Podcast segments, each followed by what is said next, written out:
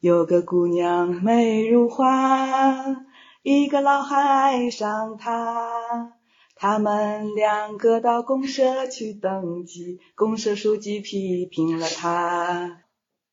你们两个这么大，又要结婚又要娃，如果大家都像你这样，计划生育还搞个球。哈哈哈哈哈而且还有一个现象是，就是如果这个人他一直跟我保持联系的话，我可能每次跟他见面就没有压力。嗯，但是如果中间好多年没见，我就再也不想见他了。我也会。大家好，我们是老娘们儿电台。我是把同事变成老公的大 M。哎，巧了，我也是同款，把同事变成老公的小 M。我们今天就是要聊一聊同事。对，嗯，但我们不聊老公了，就聊曾经特别美好的职场环境吧。对。前段时间不有个综艺叫《再见爱人》吗？哦对，我们今天聊再见同事。我刚参加工作的时候，早期的同事氛围特别好，直到现在我回想起来，仍然是比较怀念那段时光的。首是先，一个职场蜜月期。对，也许是因为刚参加工作，对其他的很多事情并不太上心，整个工作状态也没有像现在的年轻人这么紧张，嗯竞争压力也没有这么大。纯粹就是关系好玩儿，对玩的好。也许是幸运没有到那种特别疯狂忙碌的公司，主要是还没卷起来，对，大家都比较宽松。我觉得是网络发达以后才开始内卷。是啊嗯，我刚毕业的时候，职场环境也特别好。那个时候，职场就是我整个的社交圈，我的朋友就是同事，同事就是朋友，嗯跟现在就是完全不一样。对，那个时候其实你除了同事，没有其他的社交圈呀。对呀、基本上大家都是实心实意的在交朋友，把同事变成朋友，其实是一种很好的状态。对，不像现在我们会说职场，你会想到一些阴暗面，会想到同事之间是有撕逼呀、有勾心斗角呀、嗯内卷呀。但那个时候大家就是很阳光，我们每天都见面，我们频繁的接触在一起，我们共同做的事情很多，我们就很天然的变成了好朋友。最关键的是还是有一定的宽松度。现在你看九九六啊什么的一执行起来，就是大家想到工作氛围就会是紧很辛张压力对，一上班就意味着不快乐，这样的话同事也处在这种不快乐的氛围当中，也留不下什么美好的回忆。对，嗯，一下班就想立刻逃离这种工作环境，基本上没有空间和时间，嗯或者是精力来发展这种同事关系。嗯。我当时也是做的媒体工作，其实忙也是非常忙的。嗯但那个时候，第一是大家都很年轻，所以你抗压能力会稍微强一点儿，也不觉得累。第二是我们下班了之后也没什么可玩的，与其这样，不如在办公室加班。你知道那时候下班了，没有人要求我们九九六，对，但是到了五点半之后，没有人走，大家就跟那儿干耗着，就没事儿也跟那儿耗着。就你等我，我等你，谁都不愿意回家，因为所有人都是单身。对，然后耗耗耗到晚上了，哎，一起去吃烤串啊！对对对，那个时候集体活动特别多。我刚到北京的前两份工作都不打卡，嗯，就我特别想跟你聊一下哈，就我那两个工作，第一个工作是一个嗯外国语学校，它那个学校其实不是在北京，它是在各地有学校，北京只是一个算是总总部部吧。那个总部当中的人全都是亲戚，董事长是一个人，然后总经理是他夫人，财务还有行政都是弟妹呀、嗯嗯什么小舅子呀，就是这种关系，他们都是亲戚。家族企业对，办公室在北京东边的一个别墅区，那个别墅区里空间很大嘛，草坪里嗯有那种喷水的、哦，那大喷雾，还有喷泉，他们还养了个大狗在院子里跑来跑去。们有工作的氛围吗？没有，居家完全氛没有，围啊！就家庭式，你知道吗？对呀、然后中午还有人来给我们做饭，那个哦厨房就在办公室旁边，它是一体的嘛。那你也在大太厅里。最搞笑的是，我有个同学来找我，在进了那个小区以后，远远的看到我在那个别墅的二楼冲他招手，他以为我被人包养了，不，他以为我被人包养了。旁边还有一个大狗。你是怎么找到这么好的工作的？这我不知道呀，我现在回想起来，我没有在那个公司做任何事情，你就我不知闲道我在职是吗？干什么，对，我不知道我应该做什么。他招的是什么？类似于像企划还是策划，哦还是品牌呀？可能是跟我一开始广告专业有点点相关。但是我去了以后，我完全没有任何建树，哦你知道吗？我没有任何事情可干，哎，你提醒我了，我的第一份工作也是这样。就可奇怪了。我第一份工作是在一家都市报，当时非常有名的一家都市报。我去的时候是那家都市报效益最好的时候，所以他们要拓展业务，要成立一个出版工作室。那个出版工作室就只有我一个人，但是我去了之后，那个公司就开始走下坡路，所以那个出版工作室是一直没有活到。当时呢，我有一个小的办公室，就是别人都是那个大的格子间，哎，我偏偏有一个小的工作室。我就每天在那个小工作室里头看那个《倚天屠龙记》，因为没有活。当时我在那个职场就有一个特别好的朋友，他就经常到我的那个小办公室来找我。我记得有一回我就是接头发嘛，接发就是特别长。但是过了两天我就烦了，我就跟他说我不想要了，你帮我把头发拆了吧。我们俩就在我的小办公室里头拆拆头头发嗯拆到一半的时候，我们领导进来了，好尴尬。我我桌子上都是头发。不算什么，我跟你说，我们干过什么事情？剪头发、哦，剪头发、跳操，都是在工作时间办的，不是说午休时间或怎么样的。是啊，就像什么嗑瓜子儿之类的，都是那常反见的。正他们都是家族企业。第二份工作也是这样的，第二份就是媒体了，哦，是有点类似于像小作坊式，是不太正规。它是大集团下属的一个相对独立的一个小公司，大概有十几二十个人在做一本杂志，嗯这中间有采编，另外也有做市场销售的。这十几二十个人呢，百分之嗯九十都是物理单身。嗯你看哈，像我是适龄未婚的，就是我那个年纪刚参加工作，就是没结婚，很正常吧。然后还有大龄未婚的，嗯就是可能是三十多，将近四十，一直不找男朋友的。还有呢是已婚分居的，嗯，或者是因为夫妻感情不好一直异地，都没正经事儿呗。或者是家里有一个人在国外，哦或者是那种离异的，再不结婚的，哦就总之是所有的人没有一个是有正常的家庭生活的，就导致这些人全都是物理单身，特别适合周末搞点团建。我记得我对北京周边郊区的那些景点的所都是跟有了解，他们的 共都同回是跟他们。在一起去的。一到周末，他们就组织活动，什么点篝火呀、嗯喝酒呀，嗯，就是大家的氛围特别好好啊，对，真的好好。我记得有一次我们去三亚出差，那时候好像因为有那个博鳌论坛什么的嘛，哦我们经常去三亚出差，在酒店的泳池里，就大家去游泳嘛，嗯一边在泳池里泡着，一边喝红酒，喝到最后大概十一二点了，我们再问那个服务员要酒，嗯服务员说他们都没有囤货了，就全都喝完了。然后大家在泳池里待着，相对来讲坦诚相见，哦然后又喝点酒，哦就特别容易哎，说心里话。啊，那后来有那个结伴一起回房间的吗？那没有，但是暧昧是肯定有的，嗯，也有一些比较有魅力的人，大家都喜欢他。哦，，对派对 queen，对，嗯就大家都喜欢某一个人或某几个人。不过相对说来，好像能组成这个小团体在一块儿玩儿的，都是哦彼此觉得哎挺还不合缘的，错，对，都能看得上对方的。这嗯中间我也有觉得哎不错的人，嗯或者是有点小暧昧的这样的人你，撩过吗？应该是互撩吧？我觉得那个时候好就好在这儿，对，因因为为大家都是单呀。身，可以跟这个试试，跟那个试试。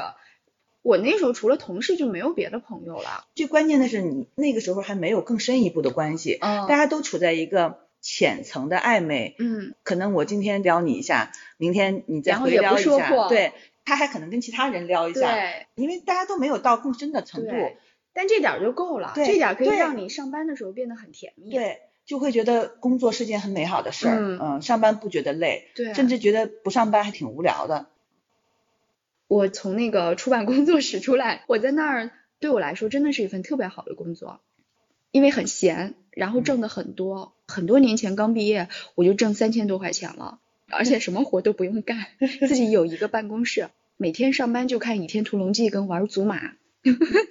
然后那个时候交了一个特别好的朋友，嗯我们到现在还是很不错的朋友。当时我们就是好到租的房子只隔了一条马路嘛，他特别会编辫子，我每天早上就蓬头垢面的起了床就去他家，他就给我编辫子，编完辫子以后他开始炒菜，炒完菜以后我们俩就走路去上班，好开心啊，真的是特别好。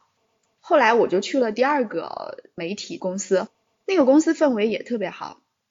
我记得刚去的时候，就有一个小哥，那个小哥对我特别殷勤。我们俩做同桌做了大概一两年吧，因为他而上班变得特别快乐的一件事情。他本来就属于适龄男子，他有那种求偶的症状，所以他会对办公室新来的颇有姿色的姑娘们都会很态度都会特别好。而且他又是话痨，特别能说话，还特别逗，就说话特别搞笑。我每天就跟他聊天，一聊聊一整天，从大早上开始，我们俩就一边嗑瓜子一边聊天，最后聊到就是人神共愤。别的同事说给我们俩一个生个火，起个炉子，我们俩就能在那儿过日子了，真的是太好了。你是有男同事，嗯，那个时候因为我可能是因为一直是处在我们那个媒体圈里，女同事女同事多，对，大部分都是跟女同事之间交往，也有男同事，但就不是我们这个采编部门的。但也是属于这一个圈子当中，反正总之是都是男的或都是女的，就会很无聊嘛。对，一定要夹杂，一定要夹杂的玩才好玩。那个时候的职场氛围也跟现在不一样。你看现在大家同事之间一定要什么哥呀、姐呀。哦。就是我记忆里好像，或者是某某老师。对我记忆里好像我从来没有跟别人叫过哥姐，就是直呼。如果年纪实在是再大一点的，我们就叫老师。因为那个时候大家都年轻。后来有一次，我跟曾经那个时代的同事聊起这事儿来，嗯，我说为什么那时候我都不叫你们姐呢？嗯，他说可能是你没礼貌吧。那他们有感到过不舒服吗？开玩笑吧，反正我想了想，我一直是那么叫，关键别人也没有叫呀，别人年龄之间有亲戚，那大家大家叫没有叫过，大家直接叫你名字吗？大家是直接叫我名字，就叫小什么什么，比如说我姓什么，他叫小什么什么。明白了，我们那个时候是每个人会有自己的花名。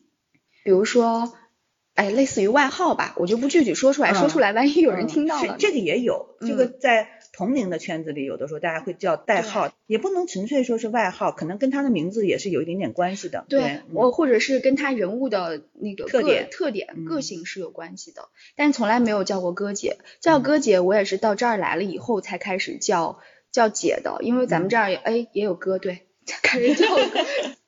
那个时候确实是没有叫哥呀，对，以前也不叫什么什么老师，老师也是这两年叫的，而且这两年叫老师也不代表着跟你的行业是相关的，只是一个尊称而已。对，那个时候叫老师，他是跟行业相关的。对，以前是。就比如说他就是我们这个行业的前辈，嗯，那我们就叫他老师。对，尤其在媒体行业更加容易叫老师。那帮同事们，你有什么让你印象特别深刻的，你就觉得特有趣的故事吗？在那个环境当中。很容易成为朋友，很真诚，对，很真诚的朋友。其中有一个同事，我们就发展成后来很多年的闺蜜了。今天就叫她杨幂吧。嗯嗯。一开始我跟她都属于那种，嗯，有点社恐型吧。但是那个时候还没有这个词，还不明显。但都是那种不太擅长主动交友的那一类人，不是自来熟。对。但凡在这种小团体当中，肯定会有那种社交牛逼症。嗯，他能成为所有这样的人之间的一个枢纽，嗯把这些社恐的人连起来。对，一开始我跟杨幂是不熟的，但是我们有一个共同的同事，这个同事就很厉害，就是我刚才说的社交牛逼症。他厉害到什么程度呢？如果我们办公室新来了一个女同事，新来的哦，新来的。嗯，我上卫生间的时候，看见新同事进门，大家都不认识。哦。然后我快走到卫生间的时候，他俩就就认识一下嘛，搭个茬。嗯。等我从卫生间回来的时候，哦，他俩就头对头，趴的非常近，就开始聊隐私了。真的吗？那那个新同事也很牛逼啊。就关键就是说我这个同事他有一个本领，就是都搞就是能迅速拉近所有人的关系。那很适合当传局的人。对，他就是传局的人。嗯嗯。就是我们当时很多活动都是他传的。嗯。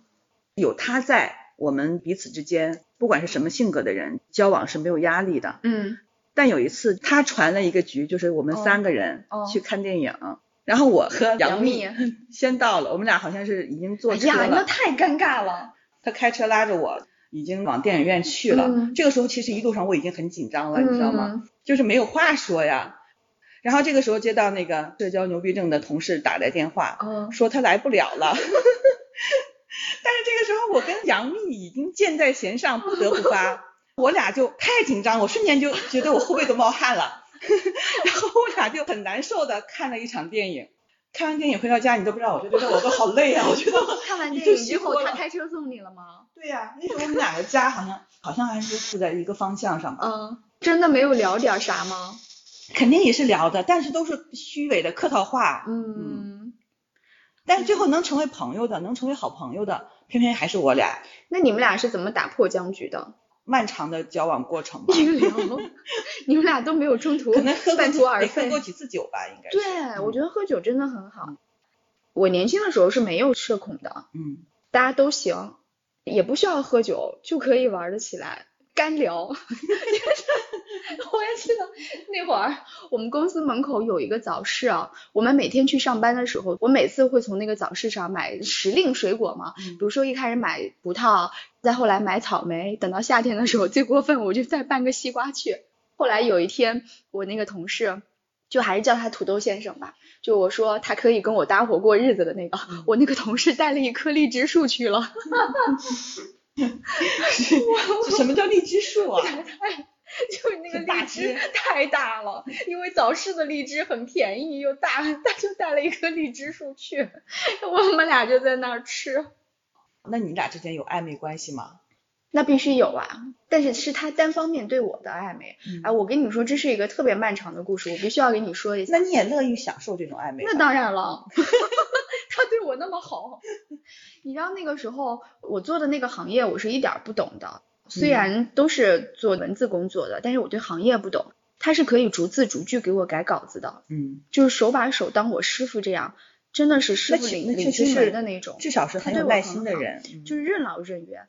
那个时候我们俩关系好到我们可以一起就在办公室里头熬夜，嗯白天的稿子被主编二十四篇的稿子，嗯被主编整体毙掉了。嗯我们俩晚上就不回家，加上一个美编，我们嗯三个人就在办公室里头埋头写稿，一个夜里把二十四篇的稿子 全写出来了。所以关系非常好，然后就一直聊天嘛。他是一直喜欢我的，嗯，嗯，就算他现在听到了，他也不能否认他 曾经喜欢过我。所有的人都知道他喜那欢我。他当时有表白吗？就是有明显的，他有确定的表白吗？他有，因为当时我是属于情史很丰富的那种人，嗯然后有一天我失恋了之后，就是哭了稀里哗啦的跟他说，不行，我要回家，我失恋了。他还苦口婆心的说，不行啊，你不能耽误工作呀，失恋归失恋。他其实是有很认真的跟我表白过，我是知道他对我的好，这些我都知道的。但是我那个时候有点不厚道，因为年轻的时候人本来容易不靠谱，再加上我又属于不缺追求者的，嗯所以没有很善待他，嗯做的有点不厚道。但后来我就跟另外一个同事，就是后来成为我老公的那个人，暗度陈仓了。我在暗度陈仓的时候，跟土豆先生的关系还是很好。土豆先生一直以为他是有机会的，那就是说他跟你表白了，你也拒绝了，你拒我拒绝了你有明确的拒绝，我有明确拒绝。我虽然拒绝他了，但是我还是跟他很好。没有影响到后续你俩的同事关系是吧？所以他总以为还有希望。嗯我不是说我把他拒绝了，我从此不跟你来往了。比如说我现在拒绝了，明天我们俩还是一起吃荔枝树，还是该干嘛干嘛。所以他永远是怀有希望的。嗯最后他还是亲眼目睹了我老公到我家来，他才受不了的。但是不妨碍，这是我一段特别美好的回忆，很有趣，非常的有趣。他是一个特别特别好的同事，特别特别好的那那我想知道，当他知道你跟你老公成为一对以嗯后，他当时是什么反应？嗯，据我别的同事说，那段时间他们俩的关系很僵硬，但我可能因为陷在爱情中吧，根本观察不到。即使你观察到了，你也不会有什么。对，是的。后来很抓马的，就是他在东三环上一边狂奔一边泪流，那他应该还是属于比较想得开的类型吧？他还是比较想得开的。后来我们还是很好的朋友，没有什么妨碍。哎，那你现在跟杨幂还是好朋友吗？还是呀，嗯但是他现在在国外。但是我们今天不是确定要聊同事的话题吗？由于回忆起了一些细节，我还找他求证了一首歌。什么歌？就是我先说他的爱好吧，他是那种就是特别文艺嘛，年轻的时候就很文艺，比如说去 KTV 唱歌什么的，他是瞧不上的。他必须在大草原上 唱歌。以前我们在集体活动的时候，特别喜欢找那些歪歌来唱，不正经唱，不唱正经歌。我记得他给我们唱一首歌，哦，好像是他去新疆的时候听到的一个民歌，这么多年记不清了。我今天上午特意找他求证了一下，我俩又联想起来了，挺好玩的。我唱唱一下，唱给你听听。是真有那首歌，真有这首歌，可能是当地宣传计划生育的歌吧。你快唱。有个姑娘美如花，一个老汉爱上她，他们两个到公社去登记，公社书记批评了他。你们两个这么大，又要结婚又要娃。如果大家都像你这样计划生育还搞个球，他们两个回到家好好学习婚姻法。既然政策不允许这样，咱俩不如就算球了吧。哈哈哈哈哈哈！这个歌词是真的能百度到是吗？还是你记得住歌词？不是，我俩开始回忆了半天啊。哦。就有一个关键的一句，就是他们两个到公社去登记，从百度上搜只能搜到前一段，生生想起来的。太厉害了！你刚才把这个写下来，我以为是什么东西呢？原来闹了半天是歌，这是歌。我记得当时大家在一块玩，都唱过很多那种歪歌。太有趣了！这个是我们唯一能想得起来的。我以为你们唱歪歌，顶多就唱个《纤夫的爱》之类的。不是，就是各种奇奇怪怪的小调，什么小黄歌呀，什么恶趣味，对，恶趣味的歌。嗯，太逗了。今天把这首歌想起来之后，就特别得意。真好。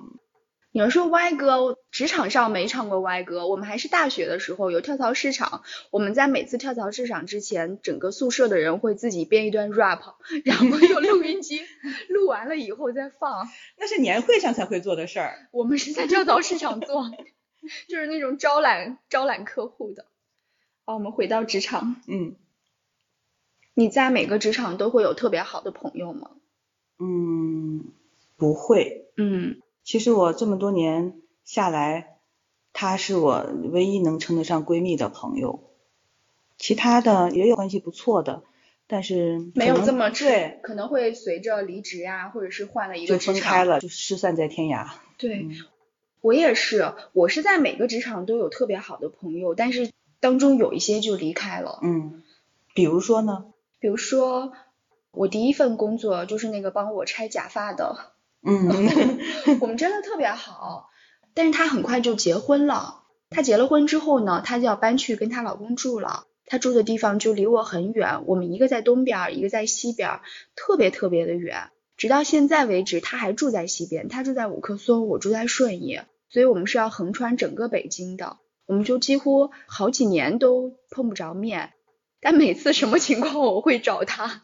因为她老公是一个心脏科的大夫。哦，我知道了，就是那个那个。对，我爸我妈每次来的时候都会去找她，我就会趁这个机会去那边顺便跟她见一个面。但是他有一点特别好，她是社交牛逼症。嗯嗯。对于我来说，我即便是曾经非常非常好的闺蜜，如果有很久没见面了，刚一见面我也是会有一点点尴尬的。但是她不会在第一时间第一句话就跟我。进入到深度交流的阶段，而且他是属于话痨型的，话很密，他根本观察不到我的尴尬，他就是一直在输出。这种人就很事情，这种人的特长就是把很多关系变得举重若轻，对吧？就让你会很放松。而且他是属于姐姐型人格，因为他自己有一个亲妹妹，我刚好比他小一点点，他一直把我当成他亲妹妹那样带。以前我们俩当好朋友的时候，他是那种很会照顾人。他到我家来，我家那个锅如果是黑的有擦不干净的，他会立即拿起清洁球把我的锅给擦了。他就说你这个锅怎么能擦不干净？我们俩如果一起逛街，然后我手上拿着大包小包，他是不会让我拎东西的，他会把我所有的东西都拎过去。好会照顾人啊！他是特别会照顾人的这种类型，所以我一直会觉得他是那段时间我一个特别好的姐姐跟朋友。嗯，但是现在实在是因为。物理上的原因就离得很远，就是跟在两个城市一样了，我觉得。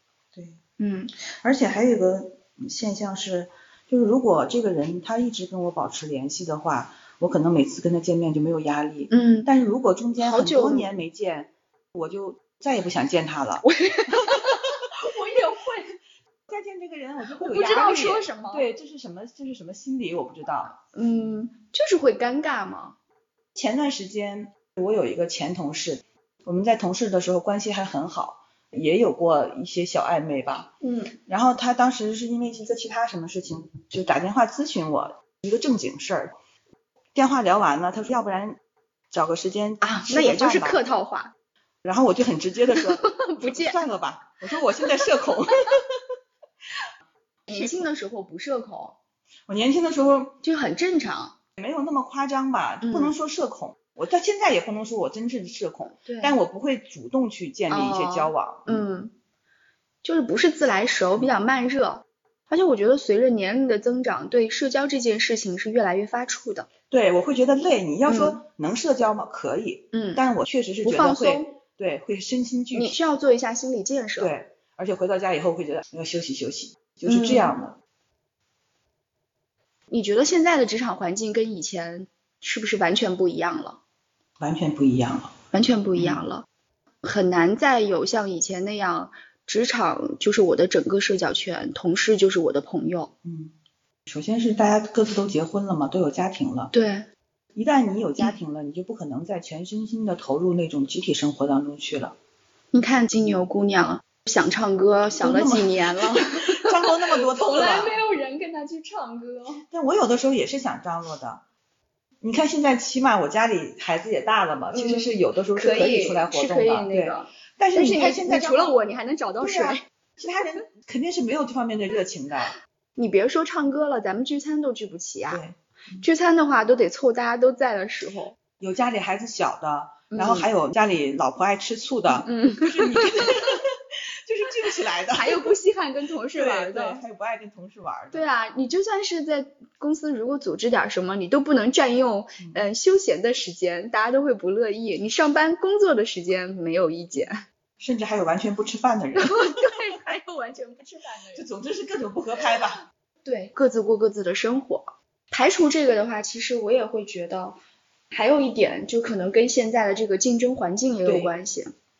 你会时刻是一种紧绷的状态，嗯，总是想我跟对方是不是竞争对手。人一旦是有了这种竞争的这个隔阂在里头的话，你很难再掏心掏肺的做好朋友了。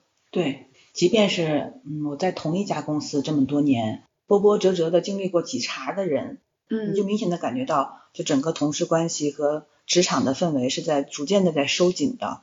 都是在萎缩的。我以前在职场的朋友还挺多的，会有一到两个，或者是两到三个，嗯但是在这份职场就你一个。我之前其实还有一个，但是渐渐的我们开始有了竞争关系之后，就会产生化学反应，嗯，大家就会自动的把对方屏蔽在呃闺蜜圈以外了。这就是同事之间不太容易成为朋友是啊。是啊，有时候我在想，如果我们不在一个职场的话，可能更加容易成为朋友。嗯，不在职场的话，其实切断了很多竞争的利益啊利益啊、这些东西嗯会切断了很多。你就比如说像咱们俩这样的，因为是职场成为好朋友，那如果有一天我们俩不在一个职场了，还能是好朋友吗？那如果按你刚才的说法，应该更能成为好朋友。但是我们俩都不是很热络的联系对方的那种人。对，那我们可以定期喝酒吧？现在不会了，因为我们有了共同的事业。有了共同的事业。这个东西是这样啊，就是你如果保证一定频率的见面的话，嗯，会好一点儿。但有的时候你会懒，或者是因为各种各样的原因没有见成，反而会觉得如释重负。嗯但这样的次数出现了多了以后，就可能再也不会见了。